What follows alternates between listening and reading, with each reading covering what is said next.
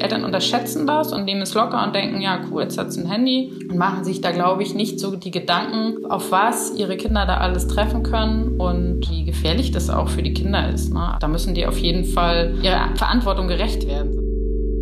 In Klassenchats werden Hausaufgaben besprochen und Verabredungen getroffen, von wegen. Schüler und Schülerinnen werden auf WhatsApp immer wieder unfreiwillig mit Pornografie, Gewalt oder rechtsradikalen Inhalten konfrontiert. Außerdem heißt die ständige Kommunikation auch, dass Mobbing nun rund um die Uhr stattfinden kann. Sina Wilke berichtet in dieser Ausgabe des Nachschlags von ihren Recherchen zu einem Problem, das immer noch von vielen Eltern unterschätzt wird.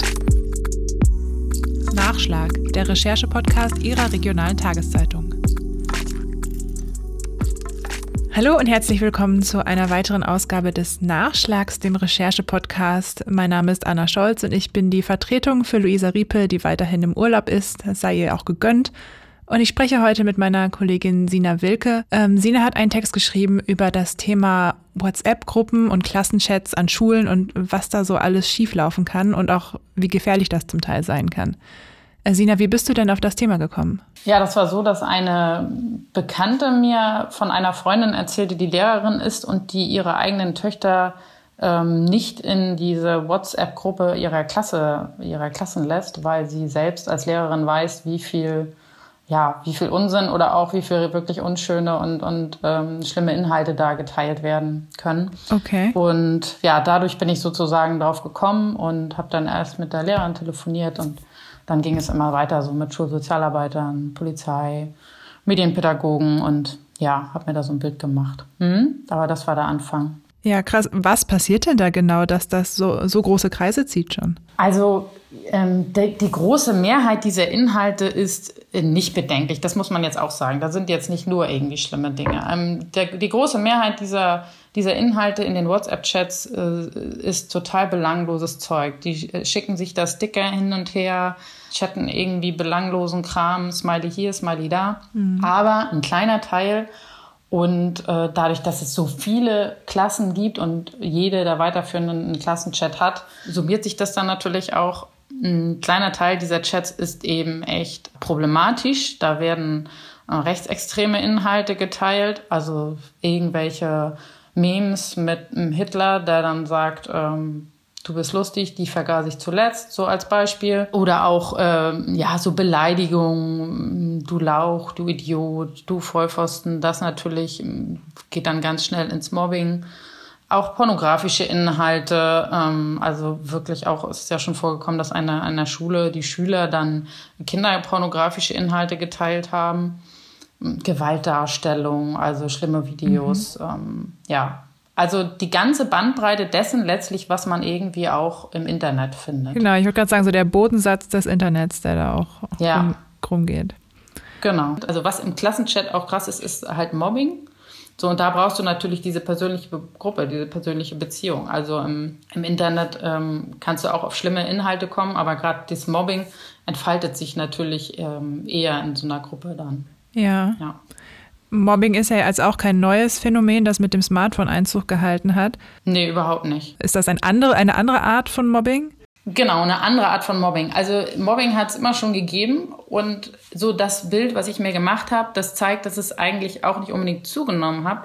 Aber der Anteil an Cybermobbing sozusagen äh, am Gesamten ist größer geworden. Also ist es nicht insgesamt das Problem größer geworden, aber ähm, es gibt jetzt sozusagen weniger dieses äh, normale, sag ich jetzt mal, oder dieses Schulhofmobbing, was man so kennt, äh, und, und dafür mehr Cybermobbing, weil die Kinder halt äh, ganz viel mit den Handys eben ja, unterwegs sind.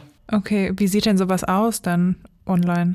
Ja, das baut sich irgendwie ganz schnell auf. Also da kann nur jemand eine Frage in den Chat stellen und dann wird da irgendwie, äh, wird da irgendwie beschimpft, oh, du Lauch, hast doch keine Ahnung und ähm, was willst du überhaupt? Und oh, habt ihr gesehen, wie blöd er heute aussah und ähm, er schwänzt mal die Schule, total ätzend. Und also dann werden da auch mhm. Bilder montiert, also wenn dann irgendwie ein Foto vom, vom Mädchen auf eine Pornodarstellerin montiert wird und dann wird es in der Gruppe geteilt, haha, sehr lustig. Ja, solche Dinge. Oder ja, so entspinnt sich das eigentlich. Das geht ganz schnell. Und jetzt schreibst du in deinem Text auch, dass die besondere Schwere ja auch darin liegt, dass Kinder sich jetzt bei diesem Schulhofmobbing, wie wir es genannt haben, dann können sie nachmittags wenigstens äh, einmal irgendwie Ruhe finden und ähm, haben da mal eine kurze Atempause und Cybermobbing, das geht natürlich dann irgendwie rund um die Uhr weiter. Genau, das kommt ja eigentlich sozusagen noch entschwerend hinzu, wobei das natürlich nicht nur dieses Mobbing betrifft, sondern diese, dieses digitale ständig verfügbar sein ja sowieso zu Stress führt. Also wenn man irgendwie bis, bis 11 Uhr abends noch seine Nachrichten checkt, weil man meint, was, was verpa zu verpassen und morgens geht es gleich weiter und am besten noch nachts sich davon wecken lassen. Also äh, das ist natürlich sowieso schon ein Problem. Und ja, für Kinder, die jetzt, die gemobbt werden, ist es natürlich heftig, ne? dass sie dann eigentlich keinen Schutzraum mehr so richtig haben. Jetzt, als ich deinen Text gelesen habe, da habe ich mir gedacht, ähm, diese Inhalte, von denen wir jetzt auch sprechen, die kursieren natürlich sowieso irgendwie und die kommen auch in die Hände von Jugendlichen, sobald sie mhm. äh, Zugang zum Internet haben. Ähm, warum sind denn jetzt genau diese Klassenchats ein Problem? Ja, natürlich sind, ist, ist, sind auch andere Chats ein Problem und es ist auch natürlich auch das Internet ein Problem, das wissen wir auch. Aber ähm, in, in Klassenchats äh, kriegen natürlich ähm, alle das zu sehen, sozusagen fast schon ungewollt die auch nicht danach suchen. Also im Internet kann man natürlich auch drauf stoßen. Mhm. Da ist vielleicht noch ein bisschen die Kontrolle, vielleicht noch ein bisschen höher äh, durch Eltern, weiß ich jetzt nicht. Aber im, im, Klassenchat ist es so, du denkst, ah, du schnackst irgendwie mit deinen Freunden und dann ähm, kommt plötzlich kommt plötzlich so ein Gewaltvideo, so, wo, wo du irgendwie als Neunjährige nicht mit umgehst oder als Zehnjährige und wo du jetzt im, im, bei YouTube jetzt nicht unbedingt drauf kommst, wenn du vielleicht nicht danach suchst oder so. Also ähm, und es ist natürlich auch die Klassenchats, die sind werden auch unterschätzt von Eltern zum Teil, weil die denken, oh, das ist ja toll, dass die meine Kinder sich da schön vernetzen und so und ähm, wissen zum Teil gar nicht, dass da sowas mhm. sowas umgeht. Das ist natürlich auch reichlich naiv, oder liegt das an der fehlenden Medienkompetenz einiger Eltern? Ja, wahrscheinlich schon. Also die Eltern überschätzen da echt ihre Kinder weil, weil sie meinen, die Kinder können doch total gut mit dem Handy um. Können sie ja auch. Aber technisch halt können sie da gut mit um. Aber ähm, die Inhalte, da haben sie sozusagen, jemand sagte, sie haben ja überhaupt nicht Lebenserfahrung. Also da muss man sie echt vor schützen. Also mm. ich glaube, das ist einfach so, die Eltern unterschätzen das und nehmen es locker und denken, ja cool, jetzt hat sie ein Handy und da dudelt es ein bisschen rum und äh, ist ein bisschen Unterhaltung und so und machen sich da, glaube ich, nicht so die Gedanken, auf was ihre Kinder da alles treffen können und ja, wie gefährlich das auch für die Kinder ist. Ne? Also da müssen die auf jeden Fall äh, sozusagen ihrer Verantwortung gerecht werden, sagte eine Schulsozialarbeiterin. Ja. ja.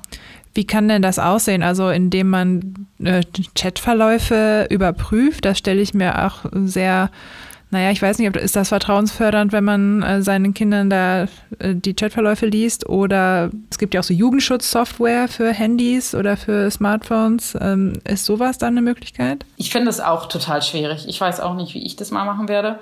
Aber also es gibt natürlich Vorschläge, dass man in so eine Chatgruppe einen Erwachsenen mit reinnimmt. Ähm, mhm. Ein Elternteil zum Beispiel. So. Äh, das ist aber dann auch wieder schwierig, weil der Präsident des Lehrerverbandes sagte dann, naja, aber dann sind die Chatgruppen ganz schnell tot und äh, die merken sofort, wenn die kontrolliert werden und dann machen die eine neue auf. Das bringt eigentlich nichts. Also zuerst ist natürlich wichtig, mit dem Kind irgendwie im Gespräch zu bleiben und mit dem zu reden und zu sagen, Klar, wenn da ja. irgendwas an schlimmen Inhalten ist oder wenn du was ein schlechtes Gefühl dabei hast oder irgendwas nicht in Ordnung ist, dann ähm, sag Bescheid. Dann, ähm, ja, also das sozusagen, dass man nicht kontrollieren muss, mhm. sondern das Kind das nötige Vertrauen hat, dass es auch Bescheid sagt, wenn da was ist, sozusagen, und man dann einschreiten kann.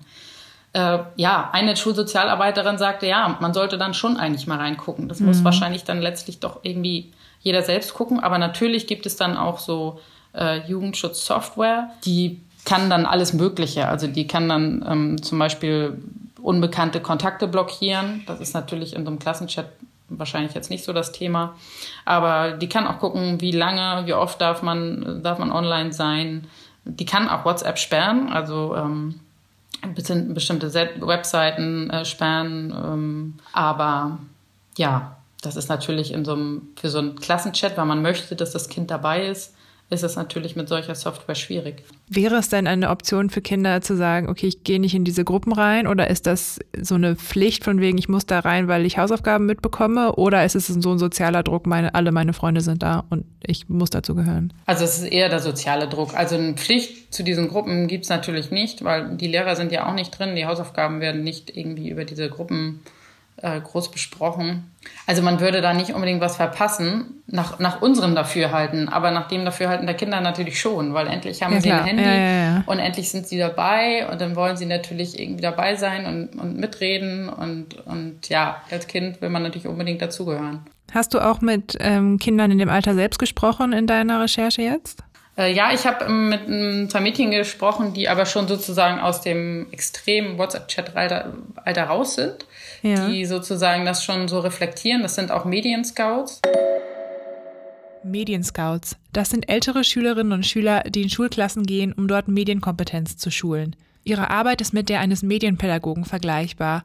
Allerdings haben Medienscouts aufgrund ihres Alters oft einen besseren Zugang zu den jungen SchülerInnen und können aus eigenen Erfahrungen berichten. In ihren Trainings erklären sie, was im Netz erlaubt ist und was nicht und worauf die SchülerInnen unbedingt achten müssen. Und ja, die haben das halt alles mitgemacht, aber sind jetzt halt sozusagen, ja, reflektieren das total. Ne? Ich hatte auch versucht, mit Kindern zu sprechen, die da sowas durchgemacht haben, die vielleicht mhm. gemobbt wurden oder selbst so schlimme Inhalte geteilt haben. Ne? Aber da wollte niemand mit mir sprechen. ja. Ist auch in Ordnung. Kann ich, kann ich natürlich auch verstehen, die das nicht gerne möchten. Macht sich denn da irgendjemand strafbar, wenn da so, also gerade so kinderpornografische Inhalte oder äh, Rechtsradikale, sind die Kinder da haftbar oder die Eltern oder niemand? Ja, also ähm, das darf man, diese Sachen darf man natürlich alle nicht. Es gibt da sehr viele Inhalte, mit denen man sich strafbar macht. Man darf ja schon nicht ein Foto von anderem reinstellen ohne dessen Erlaubnis. Mhm.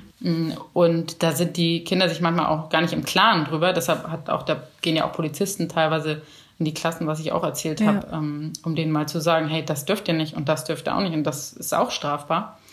Äh, nun sind natürlich äh, unter 14 sind die natürlich sowieso noch nicht ähm, strafmündig. Und ja, wenn sie halt 14 und älter sind, dann sind sie strafmündig, würden sich dann sozusagen strafbar machen, wobei das natürlich meist nicht in einem Strafverfahren mündet. Also der Grundsatz bei so, bei so Jugendstraftaten ist ja letztlich nicht die Bestrafung nach dem Gesetz, sondern so die, die, die Erziehung. Also, dass, dass man meint, man kann die Jugendlichen noch auf einen besseren Weg führen. Von daher sieht es da meist so aus, dass man sich dann zusammensetzt, äh, dass die sich entschuldigen sollen, zum Beispiel bei, bei den Klassenkameraden oder bei jemandem, den sie da verletzt haben, dass man das so in, in Form eines runden Tisches normalerweise löst. Also normalerweise bei den Schülern, wir reden ja jetzt hier über Klassenchats, fünf, sechs, siebte Klasse meistens, ähm, ja, wird es dann eher so gelöst über Gespräche mit Polizei oder Schulsozialarbeitern, je nachdem, wie, wie extrem das dann ist. Ja, Polizei kann ja auch schon Eindruck machen, genau. wenn man nur mal schnell was im Internet geteilt ja. hat und dann steht die Polizei vor der Tür. Genau. Also ja. oft reicht es dann schon bei der Schul- und Sozialarbeit, die sagen ja, die meisten der Kinder, die sind sich gar nicht im Klaren darüber, was sie da teilen. Die finden das irgendwie witzig, haha. Mhm. Die reflektieren das noch nicht so. Die sind halt auch noch teilweise jung, also das sind ja noch Kinder, auch oft noch keine, nicht mal Jugendliche. Und äh, da reicht es dann oft schon, wenn man, wenn man die damit konfrontiert, was die da eigentlich gemacht haben und denen das nochmal wirklich so vor Augen führt. Und bei den Eltern ist es so, ähm, ja, man kann tatsächlich auch äh, noch Zivilklage einreichen und Schmerzensgeld fordern, wenn jetzt zum Beispiel jemand extrem gemobbt wird oder so. Und dann müssten die Eltern das tatsächlich bezahlen. Wie oft das jetzt allerdings passiert, weiß ich nicht. Ich glaube nicht, dass das so oft vorkommt. Wo finden denn die Kinder diese Inhalte? Weil ich, wenn ich jetzt täglich im Internet bin, ich, mir läuft das ja nicht ständig vor, vor die Füße, so, so grausame, gewalttätige Videos. Ja, normalerweise wird sowas dann ja immer weitergeschickt, ne? Mhm. Und wenn du dann, dann geht's von, von, von Handy zu Handy. Also ich glaube ja, die wenigsten sitzen jetzt vorm Rechner und suchen jetzt explizit irgendwie und denken, oh, jetzt will ich mal ein ja, ja. Gewaltvideo raushauen, ich google das mal. Sondern das verbreitet sich einfach so. Und dann kommt es irgendwo an und dann wird es einfach weitergeteilt. So. Du hast ja auch mit äh, jemandem von der Polizei gesprochen, mit äh, dem Herrn Fallesen. Was ist denn da dein Eindruck? Mhm. Ist die Polizei da dran an dem Thema oder hat die auch resigniert und sagt, ey, da kommen wir eh nicht ran, weil das äh, Internet und Smartphone und so haben wir keine Handhabe? Was machen die eigentlich? Nö, resigniert haben die natürlich nicht. Also die bearbeiten natürlich immer, wenn es bei denen ankommt, ähm, wird das natürlich angegangen. Aber ich muss auch sagen, die wenigsten Fälle landen wahrscheinlich bei der Polizei. Die meisten werden, also die meisten kommen wahrscheinlich gar nicht raus. Viele werden dann intern in der Schule geklärt sozusagen und die größeren Sachen landen dann bei der Polizei. Die haben ja auch ähm, Leute, die sich damit auskennen und die dann auch an Schulen gehen und so weiter. Mhm. Also ähm, die sind, sind da schon dran. So. Die Frage ist auch natürlich, was können sie machen, außer in die Schulen zu gehen, aufzuklären und immer wieder zu sagen, Prävention, Prävention, Prävention sozusagen. Ja, also letztlich muss man, glaube ich, tatsächlich dann eher beim, ähm, bei den Eltern ansetzen, dass man da sagt, hey, ihr müsst da echt gucken. Ja, genau. Also Prävention auch schon bei den Eltern, oder nicht? Genau. Ja, also dass man da tatsächlich noch, noch besser die Eltern aufklärt und ihnen sagt, hey, ihr könnt nicht einfach äh, eurem Kind zum Einschulung ins fünfte Schuljahr ein Handy schenken und äh, es sich dann selbst überlassen. Also ihr müsst echt gucken äh, und denen beibringen, wie man damit umgeht und ja, dann natürlich auch Grenzen setzen irgendwo, ne? je nachdem, wie das mit Absprachen klappt. Was sagen denn Lehrer, wie viel kriegen die mit von diesen Verläufen, die rumgehen? Tja, das ist natürlich eine schwere Frage zu sagen, wie hoch sozusagen die Dunkelziffer ist. Ne? Ja, oder nur wenn es ähm, mal richtig ho hochkocht wahrscheinlich.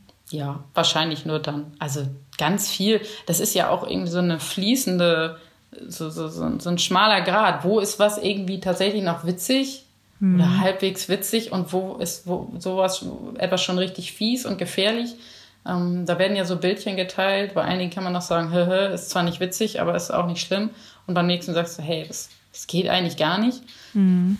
Ja, das Schöne, Schöne wäre natürlich auch, dass sich das dann in der Gruppe selbst reguliert, weil die Schülerinnen hatten auch erzählt, ja, dass die meisten ja gar nicht sowas teilen und das auch gar nicht gut finden. Aber die stehen dann halt auch nicht auf und sagen, so, jetzt lass das mal. Und die bilden halt auch so ein bisschen dazu aus, als Medienscouts, dass man jemanden in der Gruppe hat. Also das ist, Problem ist ja bekannt in den Schulen. Deshalb werden ja schon oft sozusagen so Richtlinien erarbeitet zusammen mit den Schülern, dass sie sagen, das wollen wir nicht in dieser Gruppe.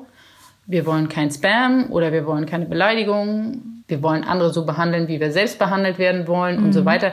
Die ähm, machen das, stellen da schon oft so eine Etikette und oft gibt es dann auch, ähm, also ein oder zwei Schüler in der Gruppe, die dann so ein bisschen als Admin so gucken, dass das alles ordentlich läuft und dann auch mal jemanden ausschließen. Aber die haben auch erzählt, dann wird jemand ausgeschlossen aus der Gruppe und irgendwie einen Monat später darf er wieder rein und dann macht er sofort weiter. Also ja. es ist auch echt, es ist echt schwierig, das zu handhaben. Ja, glaube ich, ich möchte da auch nicht da nochmal tauschen und nochmal in die fünfte Klasse jetzt, glaube ich.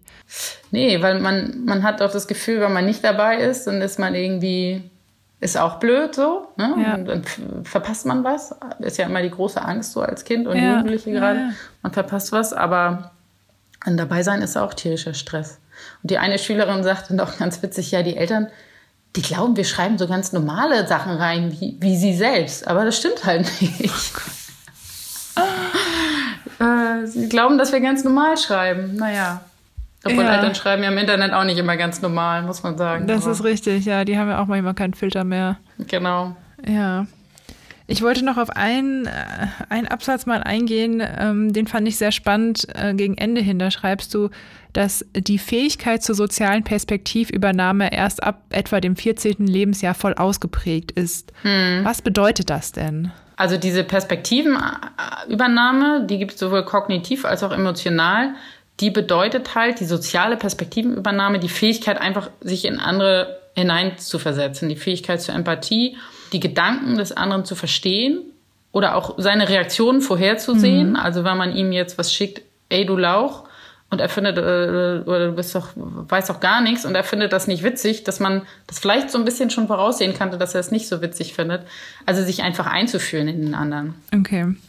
Und ja, da überschätzt man dann vielleicht auch die Kinder manchmal, gibt ihnen diese Geräte in die Hand, ohne sich zu überlegen, dass sie halt einfach noch Kinder sind oder, oder ja, Jugendliche.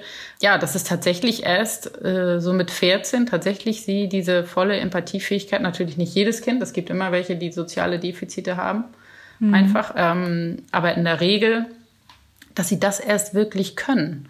Dass sie da erst mhm. wirklich, wenn sie jemanden, wenn sie was in den Chat schreiben, dass sie das erst wirklich so verstehen, was sie damit machen.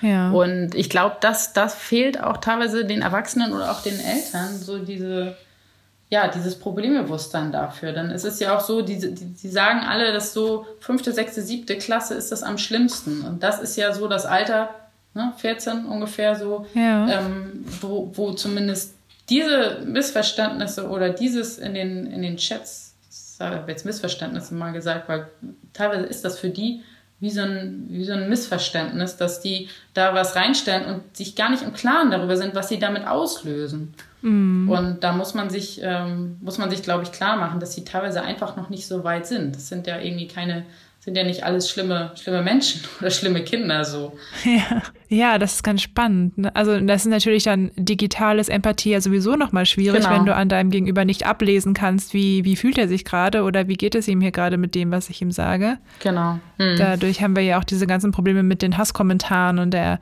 Hetze im Netz, weil es einfach diesen, diesen Filter nicht gibt, ja. diesen emotionalen. Und ich habe jetzt auch gelesen in meiner ähm, kleinen Recherche dazu auch, dass WhatsApp ja tatsächlich eigentlich erst ab 16 Jahren erlaubt ist, offiziell, oder? Genau, also das war äh, lange ab 13 und dann wurde es mit dieser neuen Datenschutzverordnung, die ja auch groß in der Presse war, wurde es nochmal hochgesetzt. Das hat, hat halt Datenschutzgründe, aber es wird eben nicht kontrolliert. Und dann muss man einmal eingeben, wenn man sich da anmeldet, bin ich über 16 Jahre und dann klickt man das an und dann kann man loslegen. Also das war, ich wusste das vorher nicht. Wissen das Eltern? Nee, ich glaube, ich glaub, viele Eltern wissen das nicht, ehrlich gesagt. Also die Kinder sehen es natürlich, wenn sie es neu einrichten irgendwie. Obwohl eigentlich müssten die Eltern das dann auch sehen. es sei denn, die Kinder machen tatsächlich alles jetzt. Aber ich glaube, denen ist das nicht so bewusst. Also Datenschützer warnen auch vor diesen Gruppen nicht nur aus Datenschutzgründen, sondern eben auch, weil sie sagen, naja, wenn man dann nicht ein Handy hat oder dann oder die Eltern das eben nicht erlauben oder wenn man sich dran hielte an diese Verordnung ab 16 und kein WhatsApp benimmt, äh, ähm, gebraucht, dann ist man sozusagen, wird man so ein bisschen zum Außenseiter, ne? Also oder läuft man Gefahr, dann nicht dabei zu sein. Das ist natürlich auch irgendwie schwierig. Ja, wie siehst du das denn als Mutter? Du sagst, deine Kinder sind noch ein bisschen zu jung für das Ganze, aber ähm, wird dir da eher so flau im Magen oder sagst du, du bist jetzt informiert und du kannst da, da dem Thema gut in die Augen blicken? Ja, also meine Töchter, äh, meine Tochter ist, ähm, ist neun, die kommt nächstes Jahr in die fünfte und die redet schon davon, dass sie dann bitte ein Handy haben möchte. Ähm, wir wissen es ehrlich gesagt noch nicht, müssen wir mal gucken. Ich bin äh, schon flau, also mir ist schon flau bei dem, bei dem Gedanken, ja. dass sie dann dieses Handy in die Hand, Hand bekommt. Und äh, jetzt gerade nach dieser Recherche habe ich natürlich jetzt schon einige Ideen und Vorstellungen, ähm, ja, wie ich das äh, oder wie wir, mein Mann und ich das äh, so handhaben wollen und äh, dass wir uns dann diese Software angucken, diese Jugendschutzsoftware und mit ihr im Vorfeld drüber reden, das zusammen einrichten. Man kann da ja schon einiges machen. Mhm. Und sie auch nicht einfach einen Freifahrtschein hat, sozusagen, um einfach alles machen zu dürfen. Aber ja, wie das denn im Einzelnen genau aussieht, ist schwierig. Und letztlich muss es natürlich auch irgendwie trotzdem zum Teil auf Vertrauen basieren, weil man kann ihr nicht die ganze Zeit über die Schulter gucken, wenn sie was macht. Also das ist irgendwie eine Sache, ich glaube, die treibt echt viele Eltern um und dies, ja, die hatten wir in unserer Kindheit nicht sozusagen und ja, das ist echt schwierig, finde ich. Ich finde es echt schwer. Ja, absolut. Ähm, hast du noch abschließend noch ein, zwei Tipps für Eltern, die jetzt äh, mehr oder weniger zum ersten Mal von diesem Problem hören oder sich dem damit bewusst auseinandersetzen? Ja, das erste wäre natürlich auf jeden Fall, sich mal mit dem Kind zusammensetzen und äh, mit dem zu sprechen. Ne? Echt mal so darüber zu reden, mhm. Ähm, wenn es schon in den Chats ist oder überhaupt übers Internet. Was machst du da so? Was guckst du so an? Kannst mir das mal zeigen? Ähm, die Mädchen erzählten übrigens auch, die hatten, den Eltern wurde äh, geraten, sich das mal zeigen zu lassen, was die Kinder da machen. Und der eine Junge hatte so ein ganz schlimmes Ballerspiel gespielt und hat dann aber nur ähm, denen gezeigt, wie die da so mit dem Auto rumfuhren. Und die Eltern sagten, ja, das ist doch, das ist doch gar nicht schlimm, das ist doch eigentlich ganz nett. Aber die schlimmen Szenen haben die natürlich nicht gezeigt. Also man, man braucht natürlich auch das Vertrauen und vielleicht muss man sich dann auch mal im Internet irgendwie informieren. Es gibt ja ähm, viele, viele Angebote, ClickSafe oder Schau hin, dass man da echt einfach mal raufgeht, sich informiert, was kann man alles machen, was ist für welches Alter vielleicht ratsam und dann sich echt mit dem Kind hinsetzt und auch mal guckt, was machst du da, was schreiben die dann so und ähm, ja, gibt es die Sachen, die, die nicht in Ordnung sind, wie, wie gehst du damit um? Also ja, das finde ich auf jeden Fall wichtig. Dann ähm, danke dir. Ja, ich sag danke. Das war Nachschlag, der Recherche-Podcast zum XL, dem Wochenendspezial von der Neuen Osnabrücker Zeitung, der Schweriner Volkszeitung und des Schleswig-Holsteinischen Zeitungsverlags. Wenn Sie mehr zum Thema der heutigen Folge wissen möchten, den Text von Sina Wilke über die Gefahren der WhatsApp-Klassenchats finden Sie auf noz.de, shz.de oder svz.de. Als gute Ressourcen für Eltern empfiehlt Sina außerdem die Portale ClickSafe und Schau hin. Die Links dazu finden Sie in der Episodenbeschreibung dieses Podcasts und in den Show Notes. Mein Name ist Anna Scholz und wir hören uns an dieser Stelle auch nächste Woche wieder. Bis dahin freue ich mich, wenn Sie den Nachschlag weiterempfehlen, ihn auf der Podcast-Plattform Ihrer Wahl abonnieren oder uns eine Bewertung auf Apple Podcast hinterlassen. Denn das hilft uns, von anderen gefunden zu werden. Bis zum nächsten Mal. Machen Sie es gut.